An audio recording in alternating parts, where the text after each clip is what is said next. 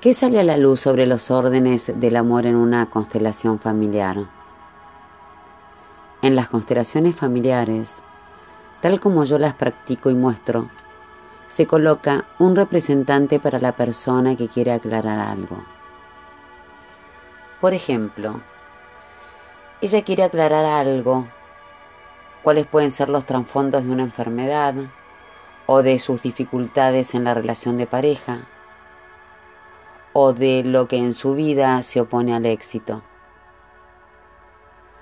Para esto, el representante necesita saber muy poco o nada de lo que le sucede interiormente a esa persona.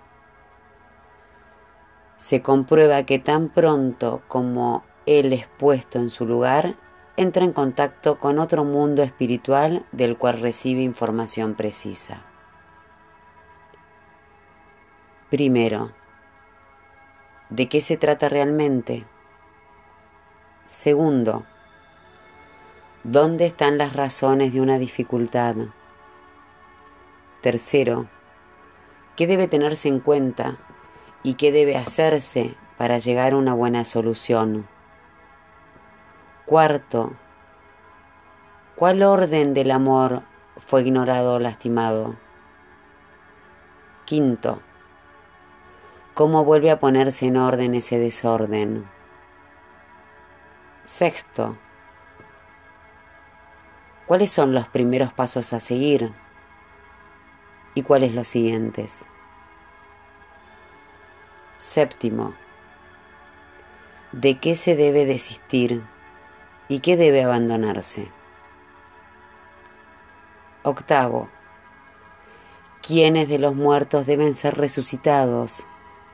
Y por un momento traídos de vuelta a la vida antes de que puedan encontrar su paz. Noveno, ¿cuáles de las personas olvidadas deben ser recordadas y traídas a casa? Décimo, ¿qué nos une nuevamente a aquellos que estaban separados de nosotros?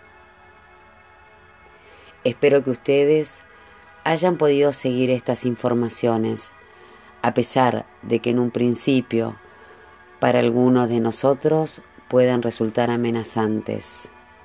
En realidad, una constelación familiar es algo sencillo.